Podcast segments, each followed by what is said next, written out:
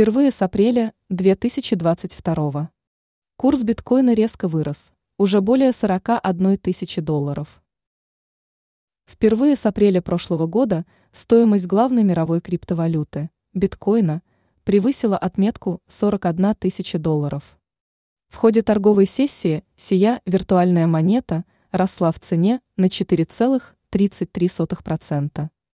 В пиковом значении цена токена достигла 41 107 долларов.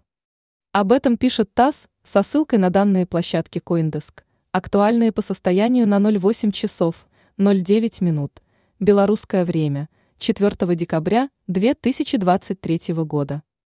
А чуть позже, в 08 часов 38 минут по Минску, было зафиксировано очередное ускорение роста биткоина. К указанному времени эта криптовалюта торговалась уже в районе 41 289 долларов, то есть подорожала на 4,68%.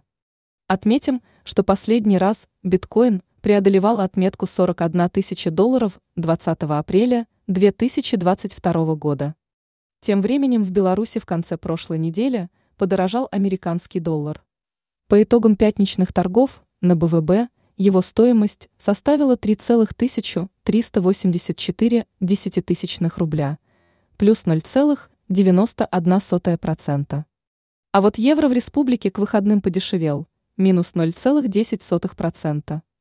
В пятницу курс единой европейской составлял 3,4 тысячи 99 десятитысячных рубля.